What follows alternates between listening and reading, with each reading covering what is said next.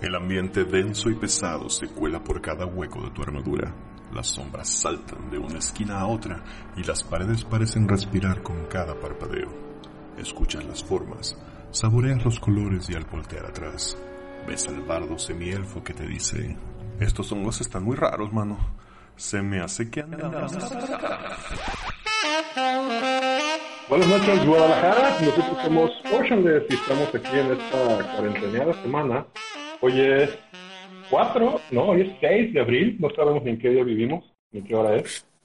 Y pues como habrán notado, no hubo programa la semana pasada. Y ahora estamos, si nos escuchan raritos, es porque estamos tratando de grabar cada quien desde su casita.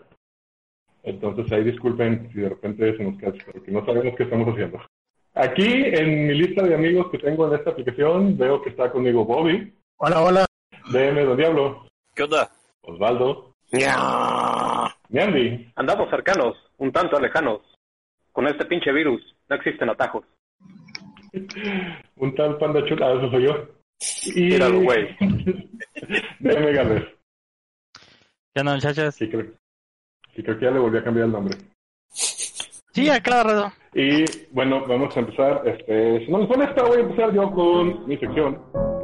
Lectura recomendada. El primer libro que recomendé en el programa fue El último deseo, que es con el que se empieza la saga del Witcher. Hace unos días acabo de terminar de leer eh, La Dama del Lago, que es con la que técnicamente termina la saga del Witcher, no es el último libro. Hay un libro que salió después que se llama Temporada de Tormentas, que es una precuela, pero ya acabó la saga normal y todavía no me repongo. Está muy bueno, se los recomiendo mucho. Eh, pero sí hay un par de cosas que me gustaría mencionar acerca del libro. Antes que nada, ¿hay alguien aquí que no lo haya leído? Yo. Sí. Yo. Bueno, entonces voy a hacer, voy a hacer sin spoilers. Sí quiero destacar el hecho de que personalmente me cagan los libros que te dejan los finales abiertos a interpretarle como tú quieras. O los autores que te dejan como un montón de cabos sueltos. Este cabrón sí agarra y amarra todo redondito y bonito y puede gustarte o no el final, pero de que hay un final, hay un final. Lo que quisiera comentar es que el libro funciona solo, pero si lo quieres disfrutar un poco más, recomiendo no haber jugado los juegos. Sé que esto es demasiado tarde para muchos, entiendo para mí, porque uno de los grandes reveals del, de la novela, que te dan casi el último, prácticamente el juego te lo dice después de que termine el intro. Entonces, para mí sí fue un spoiler muy cabrón. No les voy a decir cuál es, pero supongo que ya saben de qué estoy hablando. Y en segunda, no es necesario, si recuerdan los primeros dos libros, el de la, El último deseo y La espada del destino, realmente son historias cortas en las cuales el autor da como un giro a muchas historias, a muchas a cuentos de fantasía que son, son más parte de su folclore de su país y no las versiones que conocemos de Disney. En algún punto, en el cuando empieza la novela, de veras, deja de hacer esto un poquito. Pero al final lo retoma. Entonces, no es muy necesario, pero sí te da un saborcito extra si tienes algún tipo de noción acerca de las leyendas artúricas. Y todo lo que tiene que ver con el rey Arturo. No es spoiler para nada, pero si tienes algún tipo de... Mínimo, si viste la de Excalibur, la película, ya tienes suficiente contexto como para captar esa cartita extra que te echa el autor. Y creo que el simple nombre de la novela, que es La Dama del Lago, pues ya no, no hace que no le sorprenda. En general, la verdad a mí me parece, después del, primer libro, de El último deseo, se me hace el mejor libro de la serie, pero se me hizo súper difícil de leer, porque a mí me pierden con todas las escenas de política y batalla platicada. O sea, cuando, no, no cuando te están narrando una batalla, sino cuando te están diciendo qué fue lo que sucedió. No sé si tenga mucho sentido lo que acabo de decir. Sí, sí lo tiene. Entonces sí fue un poco, sí, sí, hubo partes en las que era demasiada información. El güey se clava muchísimo, se nota todo su background militar, se nota que, que, él disfrutó mucho escribiendo esas partes, pero sí, para mí fue un, un ejercicio de disciplina. La verdad es que sí me metí un par de hojas, sí dije, ah, mal. Pero al final está muy chingón, está muy bonito, muy redondito, lo recomiendo muchísimo. Dejen de hacer lo que están haciendo y acaban de leer la serie El Witcher, cabrones, porque ahora quiero platicar. ¿La serie o los libros? La saga. Ah, y la serie, ok. Algo que me queda súper claro es que no sé hacia dónde van a dirigirse en la serie de Netflix, pero definitivamente se van a estar alejando cada vez más de los. Hacia el dinero. Sí, probablemente. Mi, mi, ¿cómo se dice? Mi sentir es que se van a basar más en el pedo romántico entre Jennifer y Geralt, más que en todo el pedo político, incluso el pedo de, de, las profecías, porque pues, obviamente es lo que más le está pegando a la gente y lo que más le está gustando. O sea, que a mí se me, hizo una pareja súper sin chiste. De ahí los que haya más memes de Geralt con Jaskier que con Jennifer. Pero sí, no creo que incluyan toda la carga de background político, militar, eh, racial y obviamente mágico que tiene el libro. Entonces sí se me hace un poquito gachita, pero pues vamos a ver la serie de todas maneras. Sí, yo creo que ver más por una vertiente de lo políticamente correcto que está en el momento para vender. Y pues bueno, guarden este tweet y, y, y, regresen a él el día que este par de babosos se contradigan. no, no, no, no creo que me contradiga, digo. Ya el puro hecho de ver el cast es una afirmación a lo que digo. ¿Ya soltaron el cast de la segunda temporada? Ya hay algunos personajes. Ay, güey, qué miedo. A ver, lo voy a buscar. Creo que ya encontraron a su. Ah, ¿Cómo se llama este señor? Al, maestro. Ah, al, al Bessemir. Sí. Bessemir. Él ya está casteado. Y no, no es este. Mark Hamill. ¿Iba a ser Mark Hamill? Ah, había estado bien chido. Está, sonó, sonó ah, cabrón. Ah, estoy viendo. Y sí, Bessemir es un güey que no conozco. Sí. Otro, otro Witcher. Tampoco sé quién es. Eh, no sé quién es tampoco. no conozco a nadie. Pues aparentemente van a salir los otros dos Witchers de Kaer Moren, lo cual me hace pensar que van a ir a Kaer Moren. Ah, no mames, va a salir este. Ah, ¿cómo se llama? ¿Por dónde of Thrones, el pelirrojo? Sí, ah, Tormund. Ajá. Y tiene coronavirus también. Mm, a ver si llega. A ver si llega. No es mamada, ¿eh? Si es en serio. Sí, sí. ¿Es en serio? Oh, también lo de que si llega. Es en serio. Ojalá si llegue. Sí, sí. Pues mira, por lo menos Tom Hanks ya se alivió. Bien. Sí, no conozco a ninguno. Ah, ok. Una de las brujas nuevas, Francesca. Eh, se ve un poquito mejor que las que nos están poniendo. Y ya los demás no sé quiénes son. Ay, qué miedo. Ah, pues mira, uno de los, uno de los brujos se supone que es el casi hermano gemelo, según Trist en los libros, de Gerald, fuera por la cicatriz. Y yo no veo ninguno que se parezca. ¿De los brujos? ¿Quién sería? Sí. Bueno, pues, el, bueno, el, según yo, el único brujo que está así como jodido a la cara es el Fox, ¿no? ¿Quién? El brujo, el mero mero machín de los brujos hombres.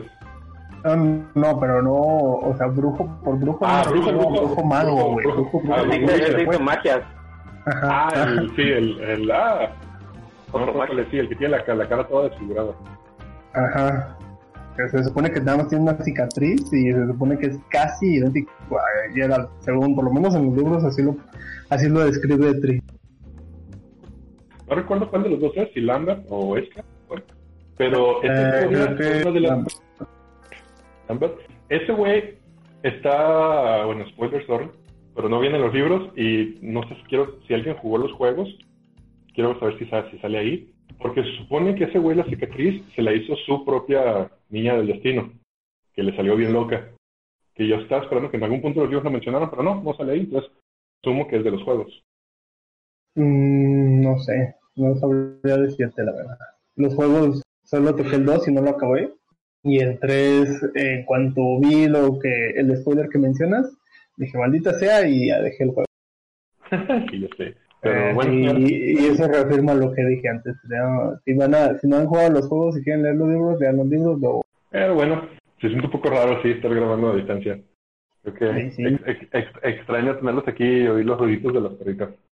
Que claro, es completamente complicado. Para entonces vamos ahora, iniciamos que alguien quiera comentar algo más. Pues eh, creo que aquí vale la pena, ¿qué tal? Dos, dos preguntas. en calificación del libro. Híjole, ya ahora sí, calificando en serie y dejándome de pendejadas. Sí le ponemos un 4 de 5 estrellas. Voy a intentar, pero sí está en un 4 de 5. Muy bien ganado. es más, 4.5. ¿Y, y ahora que ya le hice toda la serie, toda la saga, ¿qué, qué show? ¿Cuál es tu calificación? ¿De toda la saga? Ajá. Sí está junto con, en mi, esa es mi muy personal opinión, junto con El Nombre del Viento y Canción de Fuego y Hielo, sí está en ese top 5. Los otros dos lugares todavía no decido quiénes serían, pero ese entra definitivamente. Amén with open option. 5 con tres opciones nada más. Muy bien. Sí, sí. Fantástico. Sí, top 3 y ya, vamos. No, tiene que ser 5, cabrón. Tengo dos espacios abiertos. Pues 5 entonces. No, porque tiene mucha, mucha narrativa de guerra que no me gusta. Oh, a, mí, a mí me gusta la narrativa de guerra, pero sí necesitas Sí, como disciplina. Y eso, fíjate, por ejemplo, ese es un, ese es un tema que quiero llevar luego al, al, al podcast de los escritores que sí hacen la tarea cuando van a escribir batallas de guerra y los que no. Específicamente es pelear a Martin contra este güey. No, y de, si tuviera que escoger uno de los dos, sus escenas de batalla son para mí mucho más digeribles de este güey de The Witcher, porque Sí. no sé pronunciar su nombre del, del autor, que las Tiene de cualquiera de las otras. Sapowski. ¿Has Sí. ido a Pérez Reverte? No, Ah, ahí ese, ese güey también narra muy chido eh, todo lo que tiene que ver con batallitas, este, Sí. desde algo muy simple hasta una batalla campal. Te las pone muy, muy chingón. Eh, efectivamente es otro de los que sí hacen su tarea. me habían- no sé si sea del que están hablando, pero eh, de los de los libros de A la Triste. Exactamente. Ah, ok, ese güey. entonces iba a ser ese güey. Ese güey. Sí, me habían dicho que, justo por eso me lo habían recomendado mucho. Mira, ya que tienes dos plazas abiertas, podrías empezar a leer a la triste. Ahí te presto los libros, ahí los tengo. ¿A huevo? Sí, late, late. Ah, ahorita yo creo que después de esto pensaba que me iba, me iba a echar el temporada de tormentas inmediatamente, pero no sé, no estoy preparado para ver un mundo sin, sin Siri. Entonces yo creo que me voy a agarrar con el elfo oscuro y voy a empezar por fin la de Drift. Ah, venga. Muy bien. Ándale. Y entonces, ahora sí, porque ya me pasé del tiempo, este, vamos con Deme Don Diablo y Retro. Ah, este, no hay retro review esta vez. Ah, otro a inaugurar una sección sorpresa. Ah, perdón. Este, esta sección eh, nueva ah, la he titulado Los inadaptados. Eh, antes de empezar con ella, pues nomás voy a eh, decir de qué trata más o menos la sección. Es una sección que es el resultado de tener este mi cuenta de Twitter completamente vacía y que no la uso para nada más que para retuitear este lo que publico en Instagram. Así que vamos a darle un poquito de uso. Y esta am, sección son básicamente mis trips de adaptaciones entre juegos y ediciones que de repente se van ocurriendo. Am, Ah, sí, que empezaste a postear las mamadas de esas, dale. obviamente no es am, no es algo necesario estas adaptaciones nadie las pidió. Por supuesto eh, si a alguien no le llega a gustar estas eh, cositas que voy a estar hablando aquí y voy, voy a poner en Twitter pues no las usen. Se agradecen sugerencias y comentarios por supuesto eh, pero si me dicen que para qué la hago o o que no les gusta o que apesta pues no hay pedo, pues no hay nunca tal. Hagan un pequeño este espacio. Ande, cabrón. Sí, pues que se cayó. Se nos cayó el servidor. No, de hecho es un cohete. ¿Por qué chingados hay cohetes ahorita aquí? ¿Qué pedo? Porque como siempre hay que bajar a los santos a chingadazos. Y este. Eso va a usar mi perro. Muy mal. Yo decía, pues bueno, si no les, a quien no les guste este asunto de las adaptaciones, pues hagan un poquito de espacio en su eh, orificio favorito para meter un rollo, un rollo más. venga, venga, venga. Bien, la adaptación que tengo esta, esta vez eh, es básicamente una regla que existía en una eh, en la segunda edición. Eh, desconozco si estaba en tercera, pero voy a hablar de la segunda. Y es nada más y nada menos que los tiros anunciados. Ay, pero se lleva el micrófono. Este, los tiros anunciados o call shots que básicamente es eh, cuando a tu eh, jugador se le ocurre pegarle directamente en el dedo gordo del pie izquierdo a su oponente. ¿Y cómo resolverlo? En la segunda edición, en el libro de Fighters, en el manual del buen este, luchador, tenían este montón de pequeñas reglas que básicamente era anunciar el golpe previamente anunciar que vas a pegarle a la mano, a la cabeza, este, a tumbarle lo que tiene en la mano el, enemigo, este, a tratar de torcer la rodilla o lo que sea. Y te imponían un penalti al ataque. Y si lograbas golpear, pues simplemente este, tenías un efecto extra. Efectos este, simples, pero que de repente puedan eh, generar una amplia diferencia en el combate de esa edición. Así que bueno, para esta quinta edición, digamos que quiero como adaptarlo eh, y puse una serie de pequeñas eh, reglitas al respecto. Y unas, eh, voy a comenzar con la parte general, que es básicamente el jugador debería anunciar su intención de pegar en un punto específico antes de hacer la tirada de ataque el ataque siempre, invariablemente, va con desventaja para implicar este, la dificultad de golpear este, un oponente en una parte específica cuando ese oponente está en movimiento siempre.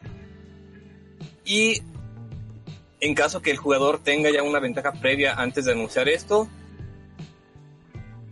se hace una tirada de manera eh, normal. Y bueno, obviamente, como ya les comentaba, eso se presume que el que va a recibir el golpe eh, va a intentar defenderse. Además de anunciar que se va a hacer un golpe específico, eh, otra regla general es que no se puede hacer más un golpe específico por turno. Esto es, no puedes este, usar tus dos o tres ataques para pegar tres veces a la cabeza, eh, solamente uno por turno para esto y eh, dividí como de forma muy simple, como venía en segunda edición, este, las ocasiones específicas en las cuales puedes eh, golpear. Comenzando con el torso, donde un golpe exitoso puede empujar al oponente cinco pies. Y em, claro, si el enemigo es de un tamaño igual o menor que el atacante. Además de este, anunciar el, la locación a la cual se va a golpear y tener una desventaja, las siguientes partes implican un penalty al dado este, de ataque. Esto es, además de las ventajas, habrías que restar un poquito este, a tu resultado. Esto para reflejar la dificultad de golpear a partes más este, pequeñas dentro de un cuerpo, digamos eh, las manos, por ejemplo. En estas eh, diferentes ocasiones que había este, estructurado, ah, están los brazos, que implican un penalti al ataque, pues ya las ventajas, claro está. Y que de tener éxito el ataque eh, causará un dado de 4 puntos de daño extra. Además de que el objetivo debe ser una salvación de destreza o soltar el objeto que trae en la mano. En caso de que se golpee la mano que trae un escudo, el objetivo pierde el bono de armor class del escudo hasta, eh, perdón, para el siguiente ataque que pueda recibir golpea golpear las piernas y de cuatro ataque porque simplemente el objetivo siempre está moviendo por un lado para otro. Y también aplica un daño extra de un dado de 4. El objetivo también pierde el equilibrio y cae al suelo si no hace una salvación de destreza exitosa. Además, perder 10 pies de movimiento hasta, su siguiente turno. Golpea la cabeza implica un penalty de 6 eh, al ataque pero la recompensa es un dado de 8 extra de daño y una tirada de parte del DM para determinar qué es lo que sucede. El DM tiene un dado de 6 y puede que el objetivo quede cegado hasta el siguiente turno, ensordecido hasta el siguiente turno, incapacitado, o sea, stun, básicamente, hasta el siguiente turno, aturdido, hasta el siguiente turno, eh, derribado, es decir, el oponente cae al suelo, este, y ah, con una última opción, cegado y ensordecido al mismo tiempo, hasta que logre una salvación de construcción al final de su turno. Voy a agregar también unas pequeñas reglas este, de tamaño y en simple, un tiro anunciado, pues eh, se hace más complicado con respecto al tamaño entre oponentes. Esto es, si hay igualdad de tamaños, no hay ninguna diferencia en las tiradas, todo se hace normal, como he dicho ahorita. Pero una que dos, dos tallas más grande que otra no puede declarar un eh, tiro anunciado, un golpe específico, porque simplemente es demasiado grande como para apuntar directamente este, a una mano del oponente. De forma similar, si una criatura es más chica, o sea, dos tallas eh, menor a otra, no puede obtener ningún efecto adicional excepto el daño extra cuando hace un eh, golpe específico. Y bueno, como decía antes, ah, pero me falta una, las armas de distancia. Armas de distancia, este conjuro de ataque que obviamente usen un, eh, una actividad de ataque, se pueden ver beneficiados por anunciar un tiro específico, pero aplican el tamaño. Y el ataque no puede ser, no se puede hacer así si se realiza más allá de 30 pies del objetivo o se hace en el rango largo permitido por un arma específica. Puede hacer si el eh, objetivo está cubierto, al menos parcialmente esas son las, eh, digamos, reglas que para hacer esta pequeña adaptación. Una adaptación que nadie necesita, tal vez, y que nadie pidió,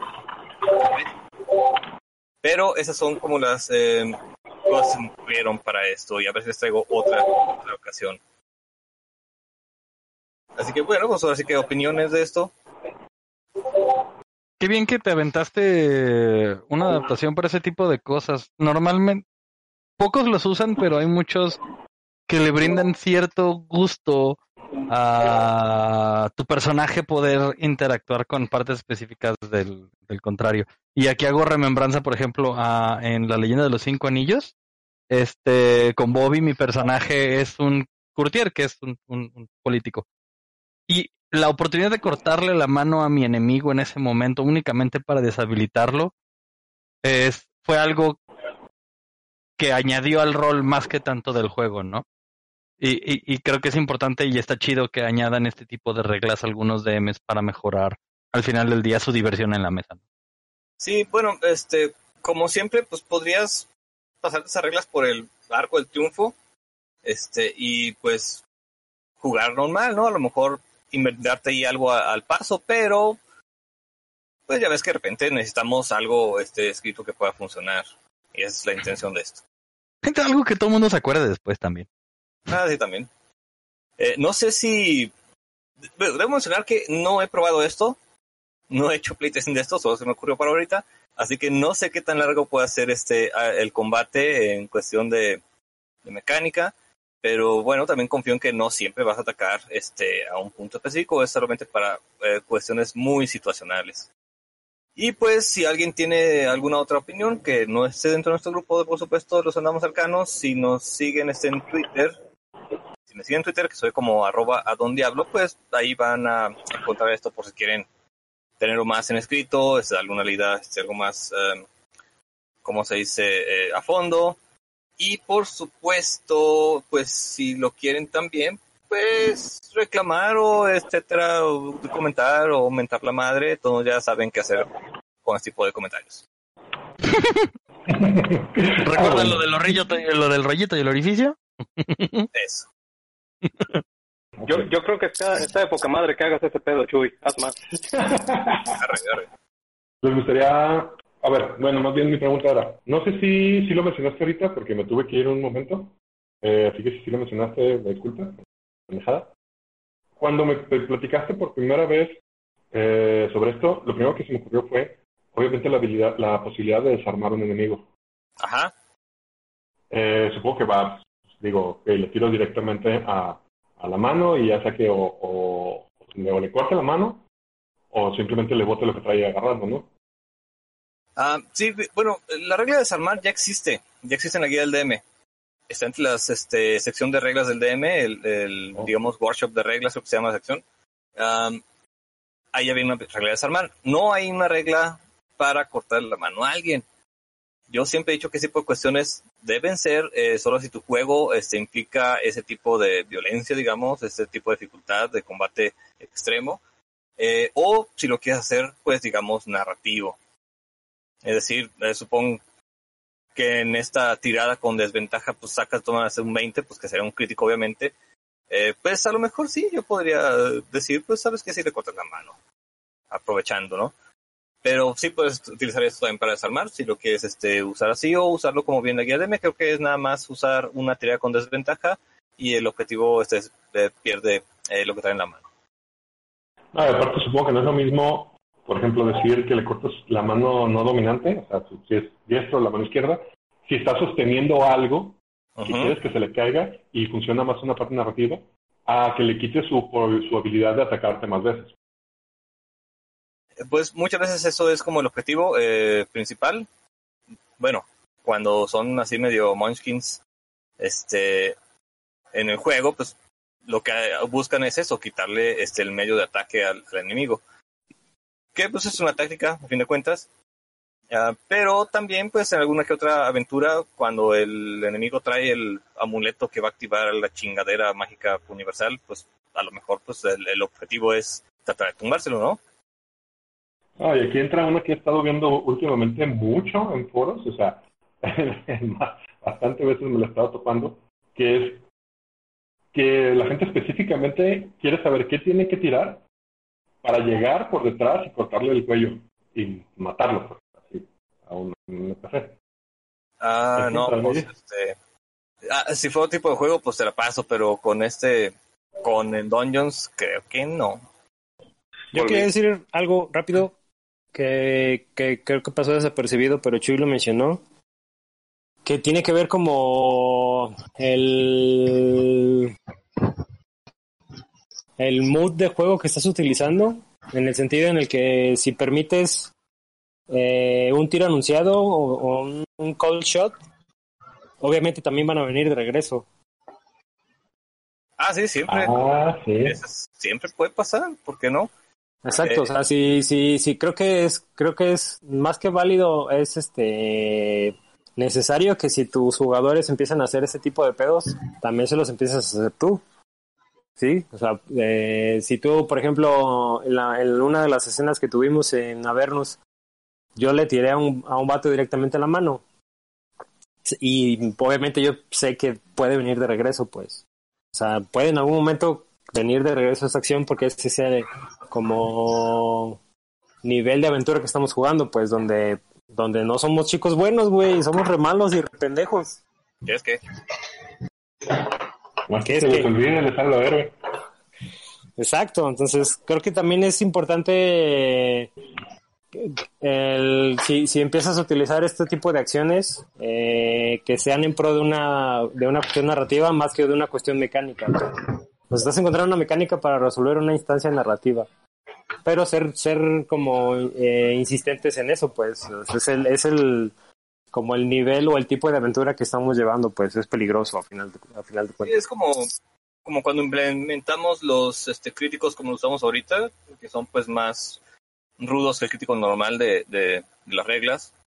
Pues esa era la cuestión, o sea, sí, ustedes, su crítico está chido, pero viene de regreso y cuando lo sienten de parte de, no sé, un gigante, por ejemplo, pues ahí viene la retribución.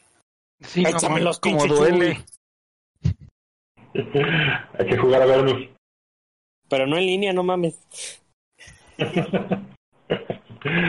Bueno, pues entonces, si nadie tiene más comentarios, habla ahora calle para siempre. Pasamos entonces a la siguiente sección que le toca a Andy. La caverna. Sí. Testículo. Te oyes de testículo. Dos, tres. Te oyes encabernadito, pero sí. Bueno, a ver qué tal. eh, pues recuerdo con cierta viveza a un cuando un viernes por la noche cualquiera, sin tener un plan social alguno, me disponía a sentarme a ver la tele un rato. De repente, Netflix salió con su típico, te recomendamos esta serie, que para mi sorpresa, fue una que tenía el mismo título que una de las franquicias que recordaba y veneraba de mi infancia, la legendaria Castlevania. Mayor fue mi sorpresa cuando caí en cuenta de que era un anime, una plataforma a la cual se presta bien para hacer adaptaciones de videojuegos a pantalla chica o grande. Si no, pregúntenle a series como Ace Attorney o Devil May Cry o los Night Warriors o los Darkstalkers para los Muggles o Beautiful Joe.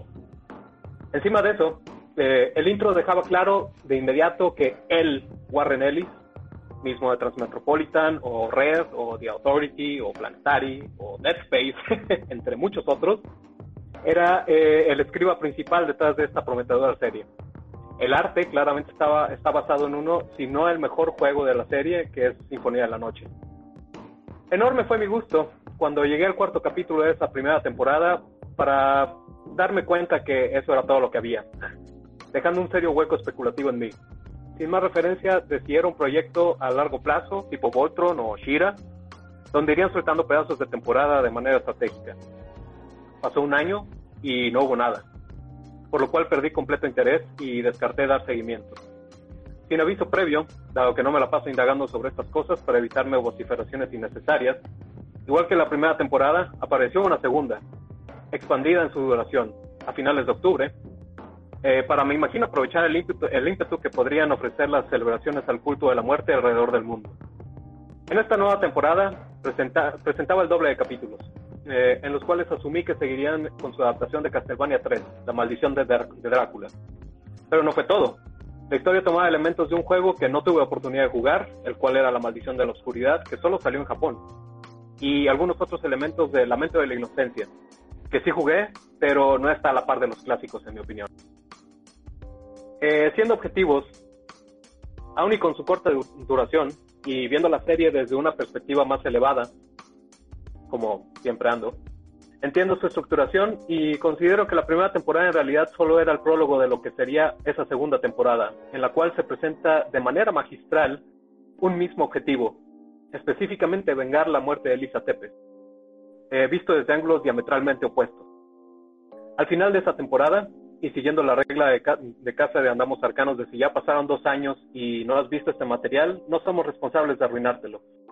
Eh, cerraron con algo, con algo, que yo creí que se extendería a la tercera temporada y que era el conflicto entre Vladimir y su hijo Adrián, y sus secuaces Sci-Fi y Trevor.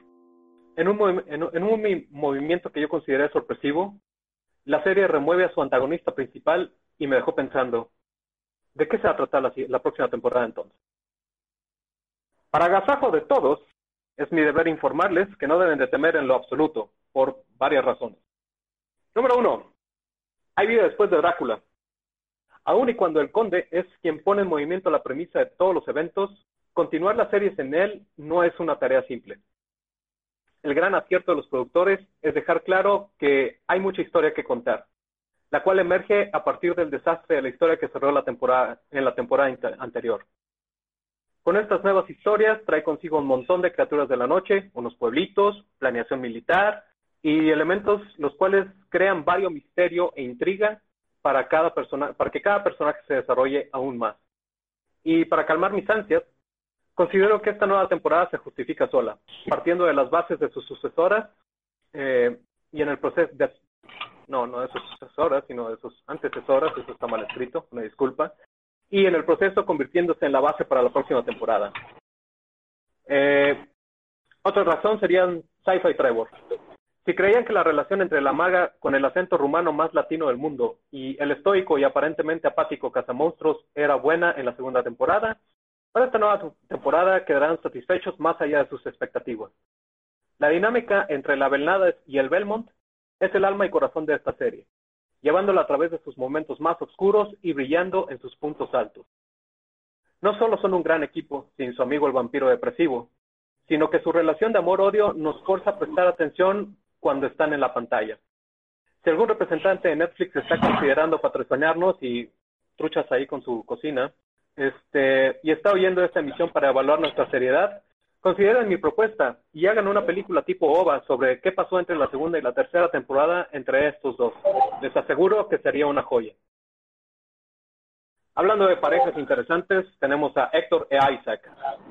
Dos de las adiciones más interesantes de la segunda temporada son los amos de la forja, los únicos generales humanos, eh, humanos en la corte de, de guerra de Drácula, ambos desarrollados de una manera sobresaliente bajo una dualidad muy marcada.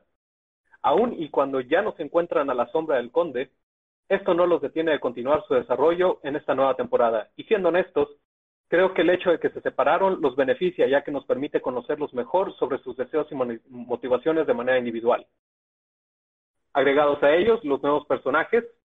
Eh, si algo ha demostrado Ellis en las últimas dos temporadas de esta serie, es su habilidad de introducir personajes de una manera eficiente y eficaz. El carismático San Germán agrega color e intriga a la historia de Sci-Fi Trevor, mientras que Sumi y Taka proveen algo de vida al arco de Alcard. Pero el galardón, galardón a mejor nuevo personaje se lo llevan sin lugar a dudas las hermanas de Carmela, que con mención especial para Leonard porque las cuales eh, no pierden tiempo en planear su conquista tras el final funesto del señor Tepe. Y bueno, por último, las escenas de acción. Si hay un elemento que separa a Castlevania del resto de las series de anime en Netflix y en general, creo, es la calidad y el nivel de su acción, específicamente las escenas de combate. Retomando todos los elementos anteriores, salvo Drácula, Sci-Fi y Trevor son más letales en esta nueva temporada, aún y cuando se enfrentan a los monstruos más mamalones que la serie ha ofrecido. Y lo hacen ver sencillo. Isaac tiene varias escenas en las cuales también sobresale, incluyendo la que yo consideraría una de las mejores secuencias logradas en toda la serie en lo que, lleva de su tiempo de producción.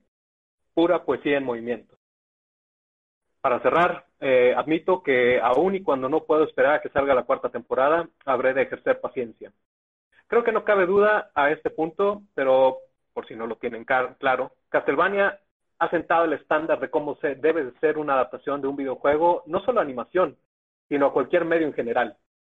Enix, eh, quien ha declarado que jamás jugó ninguno de los videojuegos e ignoraba la mitología antes de que se le ofreciera el proyecto, ha demostrado ser un estudiante dedicado y respeta por completo el material original, aún saliéndose con la suya, haciendo referencias a los aspectos más disparatados de la serie.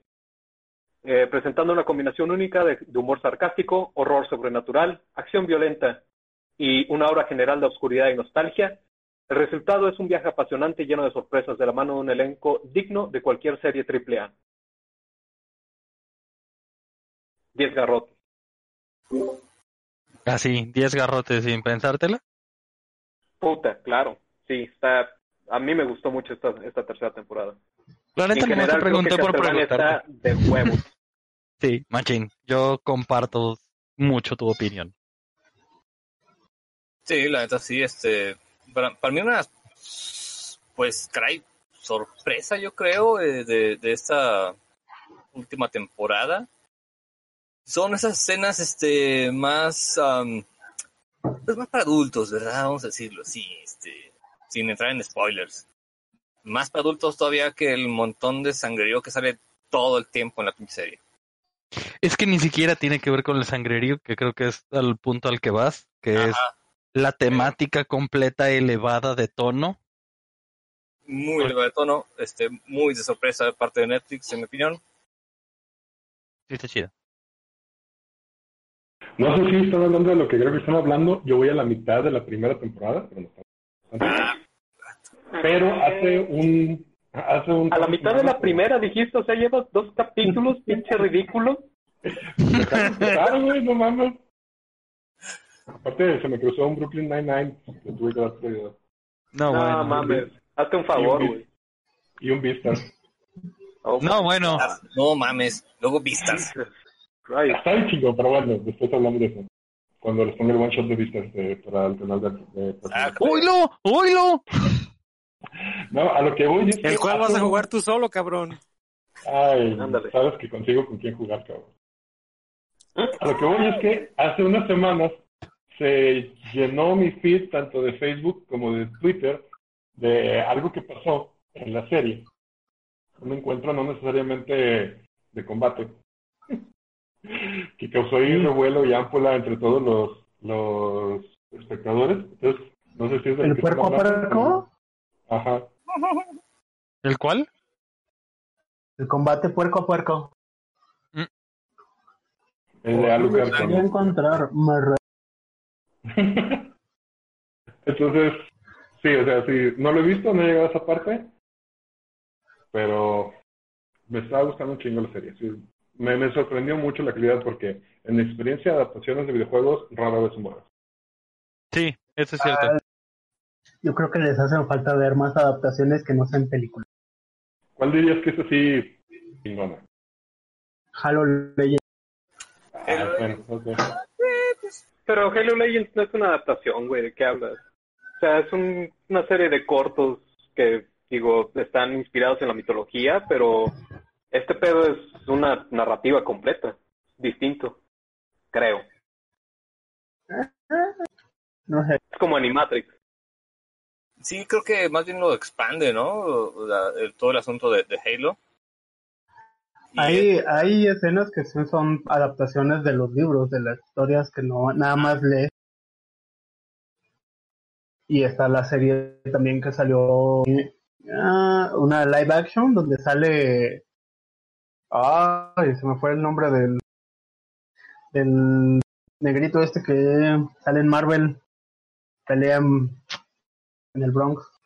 mm, Luke Cage. Luke Ca- Luke- Ajá. ajá. El, el actor de Luke Cage se gana el puesto de Luke Cage por la serie de Halo, en la que él es el principal. Bájalo.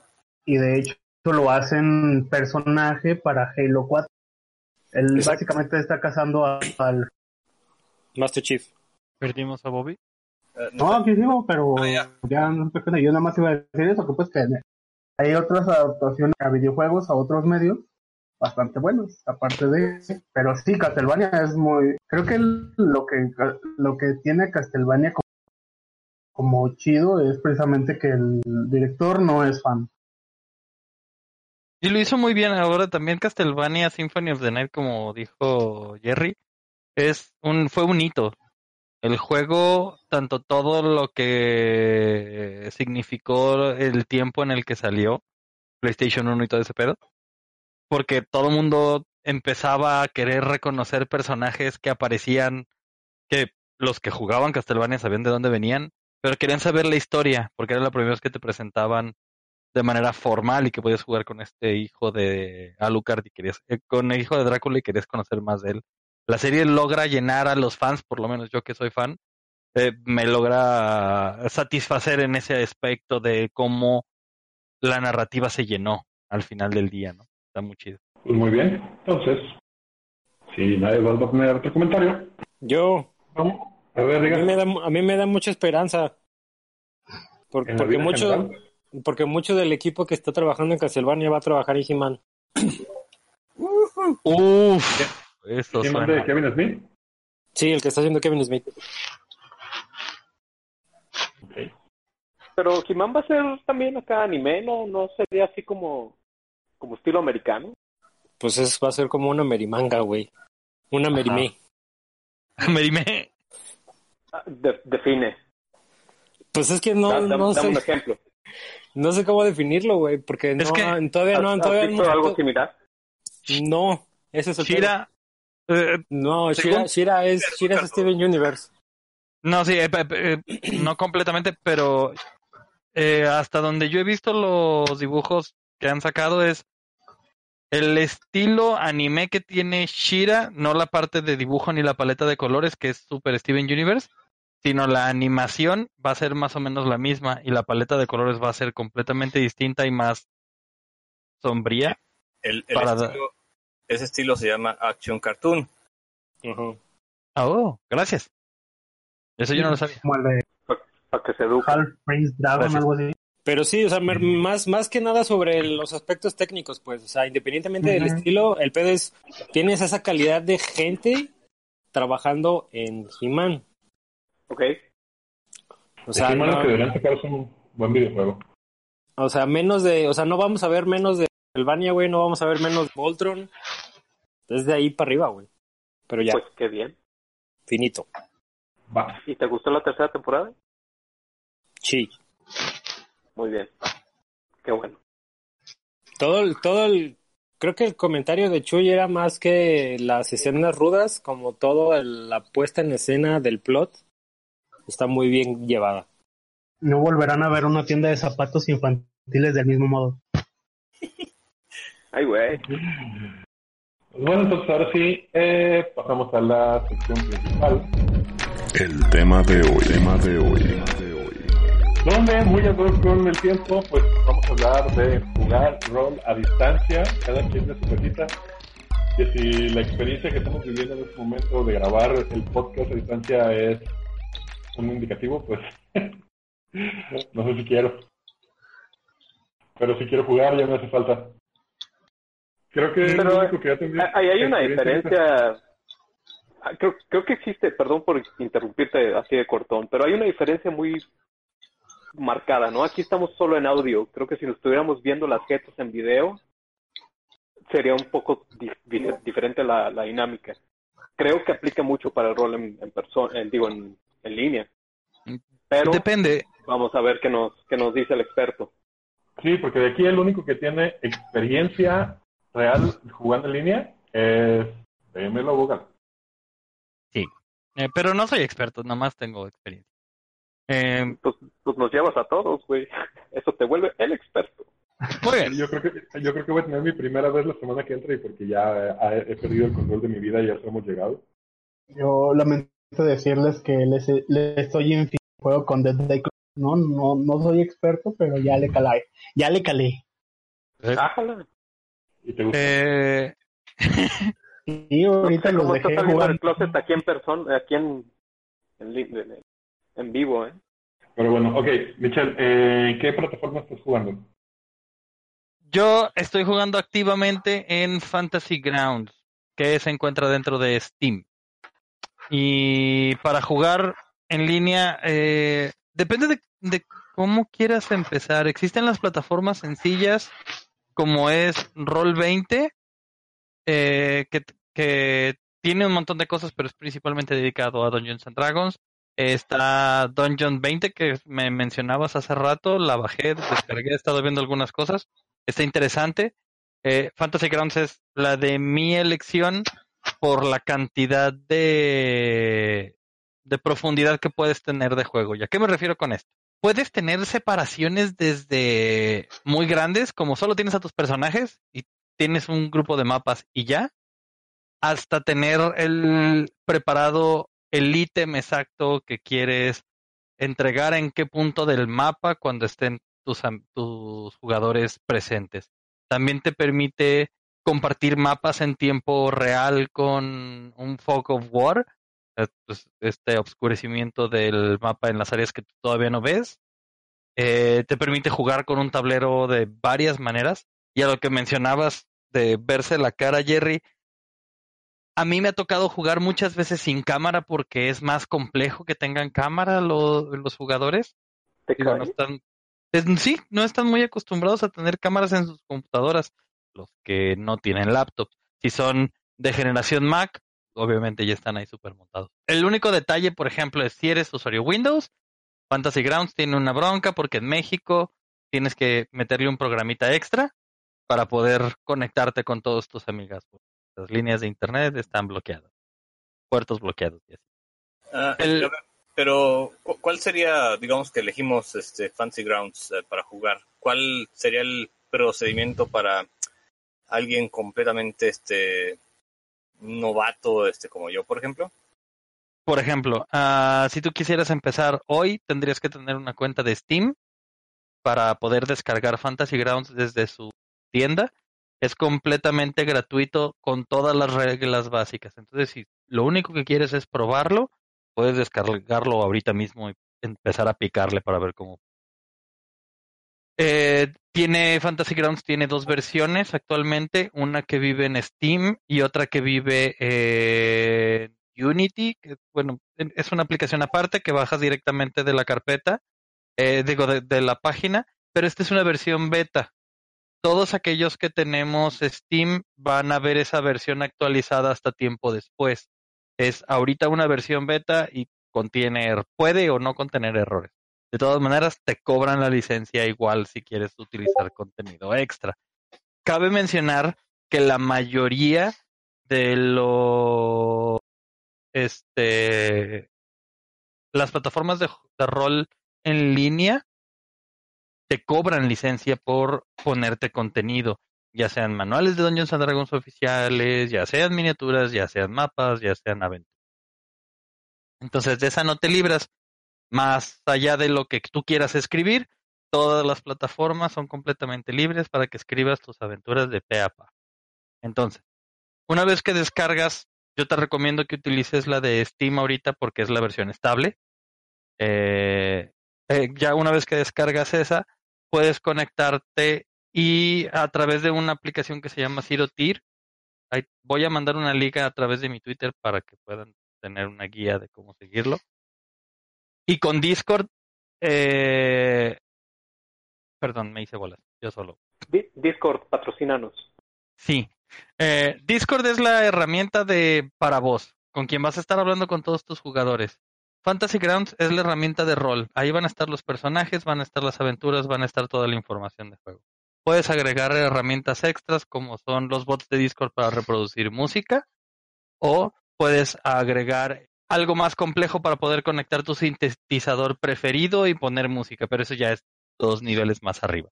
Tú como principiante solo necesitas descargar el de Steam y un Discord para poderte conectar y hablar con todos. Ok, entonces, este, por tabletop, eh, digo, por, ay, Fantasy Grounds, perdón, eh, estarías, eh, pues, manejando todo lo que es el tablero, las reglas, las tiradas. También tiene un tirador de dados, eh, el cual es abierto o cerrado. Tiene tu torreta de Dungeon Master para que hagas tirada, también tiradas abiertas o cerradas. Encounters, ítems. Y realmente la herramienta tiene una cantidad brutal de pedacitos que puedes rascarle y customizar a tu, al nivel más molecular que quieras. Ah, pero digamos que a mí me da como hueva poner eh, y subir todo el material ahí a eh, Vas a tener que echar un varo, Chuy. el, el, el- ¿cómo se llama? Pues el libro en la mano acá, este, desde mi casita, igual ustedes con su libro en mano, su PDF, lo que sea. Eh, ¿Se puede todo usar así? Este, o si tendría que meterle más, este, punch a, a la herramienta. Por ejemplo, voy a usar de ejemplo Citicus, que es la aventura de la ronda de segunda edición que yo estoy jugando. Fantasy Grounds tiene manuales oficiales de segunda edición. By the way, ya los compré. Fantasy Grounds patrocina Super sí. Eh, Sí. Pero no tiene la aventura de en este momento cuando las eh, cuando las rosas negras florecen. Entonces me tocó agarrar con mi manual en la mano y decir, no voy a copiar el manual a la, a la aplicación, están locos. Entonces, puedes desde capturar únicamente lo mínimo necesario en la, en la aplicación para mostrárselo o ocultárselo a tus jugadores.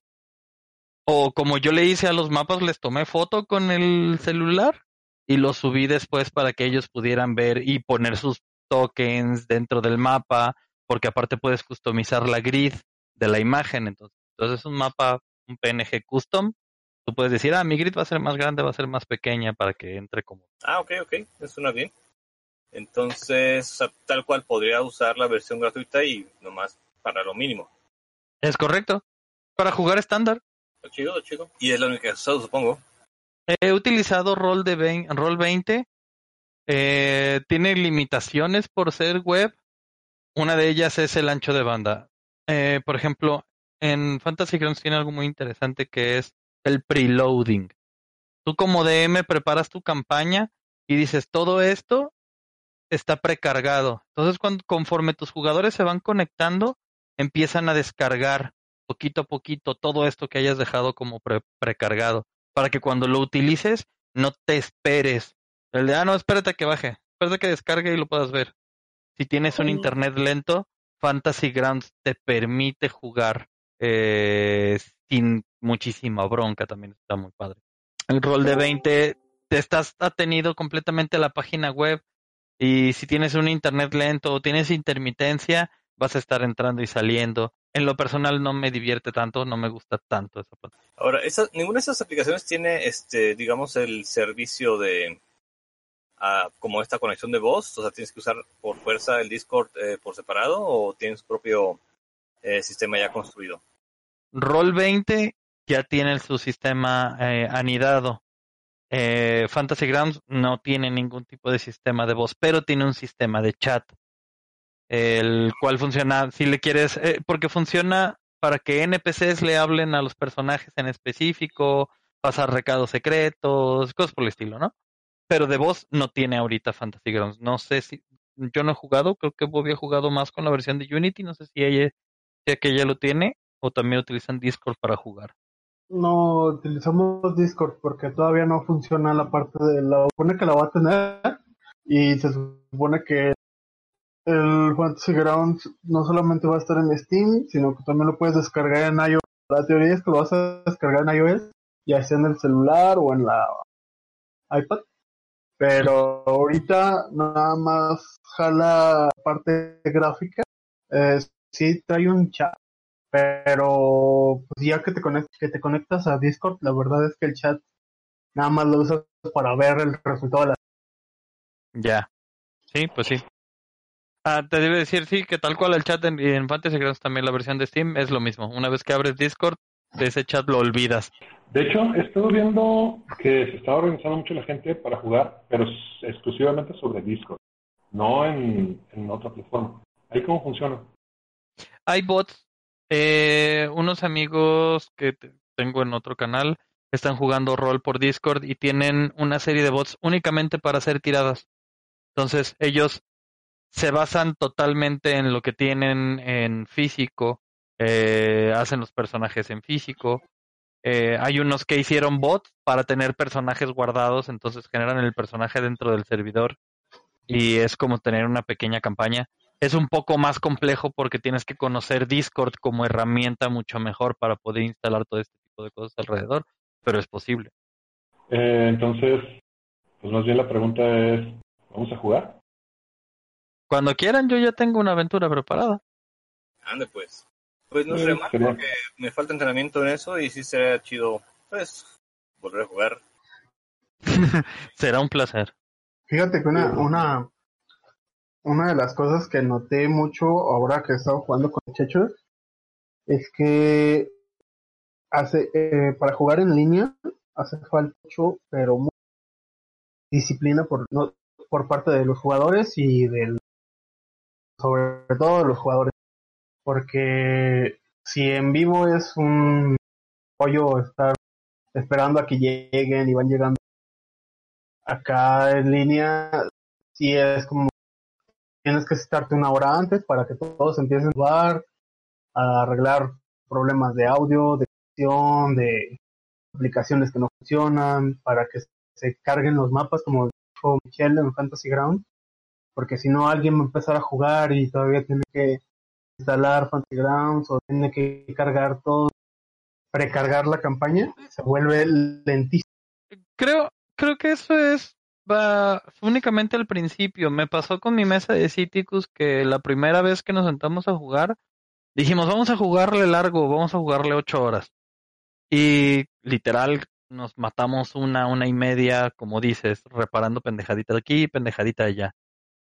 Eh, pero después se volvió algo, conforme se fueron acostumbrando a Fantasy Grounds, las siguientes sesiones eran sesiones de tres horas, pero que avanzábamos el contenido de una de cinco o de seis horas porque ya todo el mundo sabía que estaba haciendo, entrabas en friega, entraban en contexto rapidísimo. Eso también es parte de la ventaja de utilizar las herramientas.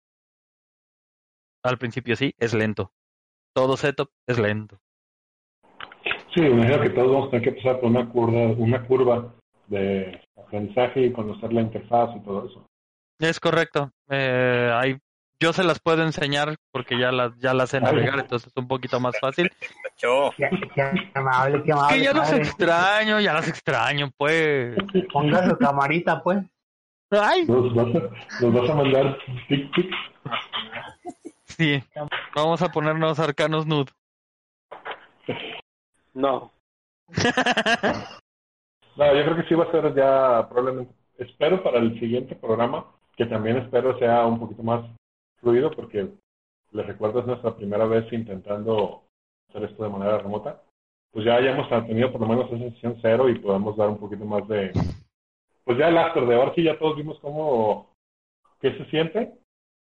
Y obviamente en esta situación de la cuarentena, pues es como que la única alternativa que hay, o por lo menos la alternativa responsable. Pero una vez, lo que a mí me, me- me- mi duda es, en tiempos normales, si qué tanto es una alternativa real.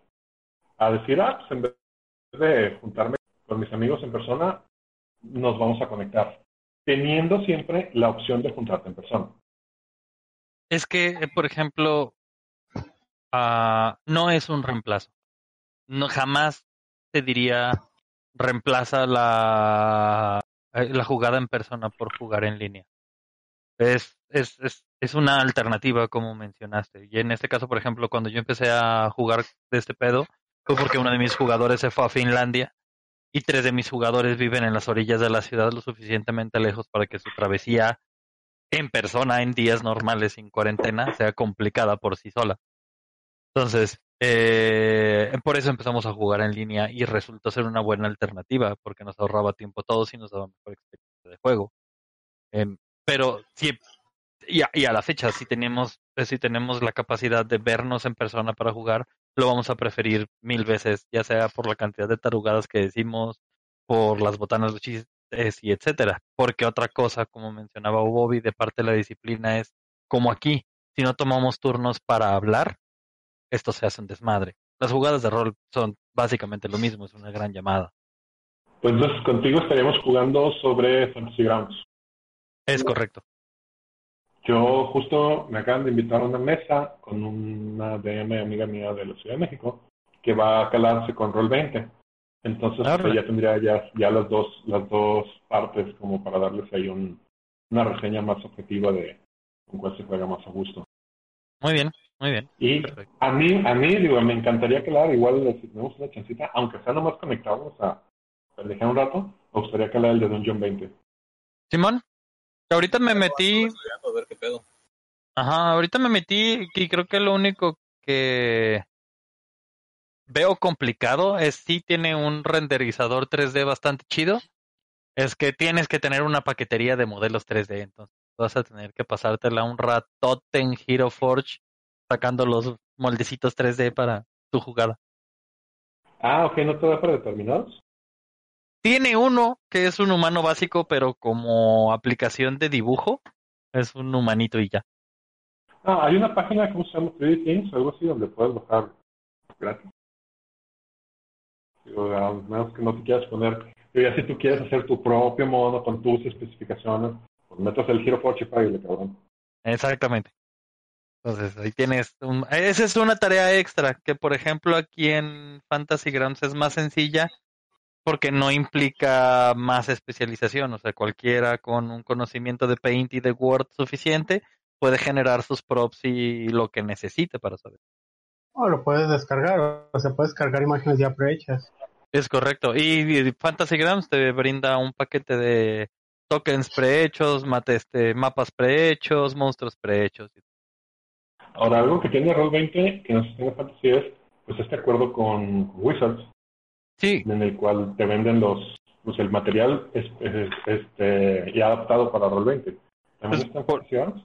Sí, de hecho, una de las grandes ventajas de Fantasy Grounds es que no solo tiene Dungeons and Dragons quinta, tiene segunda, tercera, cuarta, quinta, Call of Cthulhu, Fate. Deadlands, el- Shadowrun. Tiene Shadowrun, tiene la ma- tiene una cantidad de licencias bien cañona. Vampiro quinta edición. Vampiro quinta edición para los jugadores. Y, y, y estás hablando de que, por ejemplo, en Vampiro tiene dados especiales, en Fate hay dados especiales. Y tiene su setting, o sea, te genera tus dados con tus caritas especiales y Ah, todo el está muy rollo chido. dado. Está muy, Oye, muy chido. Cambia el aspecto también de la, la app, por lo menos en el que he visto que de Vampiro, también cambia el aspecto de la app, a adaptarlo a la a lo que estás jugando. Es muy diferente del que yo ya jugué, que era para Dungeon Crawl, también está. Ujú. Ah, sí, la app tiene temas y cada vez que compras un paquete nuevo te regalan un tema. Ahorita el que estoy teniendo en pantalla es uno de Bolos Guide to the Monsters. To Monsters, sorry. Y, y son cositas bonitas que ves du- durante el juego. Bien, pues ya nos pasamos un poquito del tiempo, variar.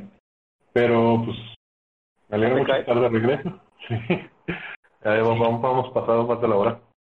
Este, Wow. pues me... Yo, yo, yo quería chido, comentar un poco antes de irnos sobre Ah, da- deberíamos de estar agradecidos de este de este pedo, ¿no? Este o sea, ya me veo en los pinches ochentas sin puto internet y sin manera de conectarse con la banda, ¿no? A final de ¿Y cuentas- aislado social? No mames, sí. No, eh, a, a lo que voy es, este, obviamente las herramientas nacieron eh, por, por razones ajenas a, a, la, a la situación actual, ¿no? Obviamente las, las preceden.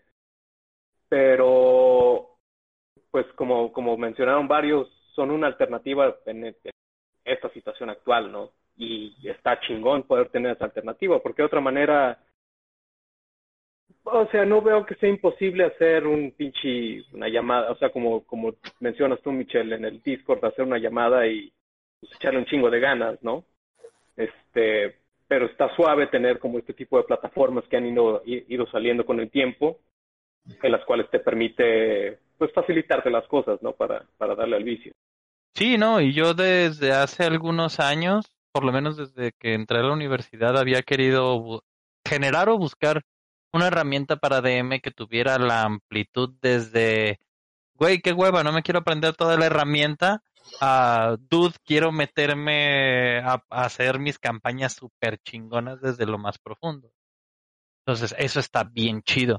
Puedes ir desde un, nah, nomás para jalar, hasta este generar todo pequeñito y molecular. Creo que Quetzal no nos escucha. Ah, pues ¿Alcanzaron a escuchar lo que dije de la radio de onda corta? No, No, se, se te fue la radio, se te fue la onda. sí. La tienes corta, muy corta. Pero bueno, ok. No sé qué estuvieron diciendo, pero si alguien, a menos que alguien tenga más comentarios. Juguemos, punto. pues sí. Muy bien, señores, pues entonces este fue nuestro primer intento de Andamos Arcanos de grabar a, a distancia en estos tiempos de coronavirus, donde todos tenemos que estar resguardados en nuestras casas y aplicando su sana distancia.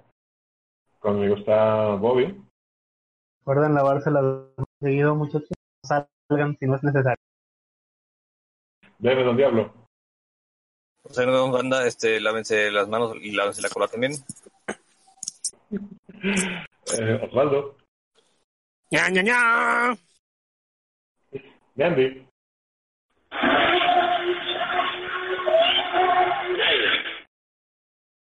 Qué chingazo. eh. Lo agarró el coronavirus.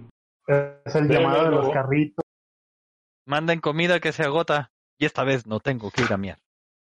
Y el servidor que está al revolver, que se despide de ustedes y espero que lo hayan disfrutado. Nos vemos en una semana. No olviden seguirnos en todas nuestras redes sociales. En Twitter como arroba potionlessmx, en Instagram como arroba potion.les. Sigan las aventuras de la ronda en nuestro webcomic www.potionless.com y vean nuestras partidas en nuestro canal de YouTube con el mismo nombre.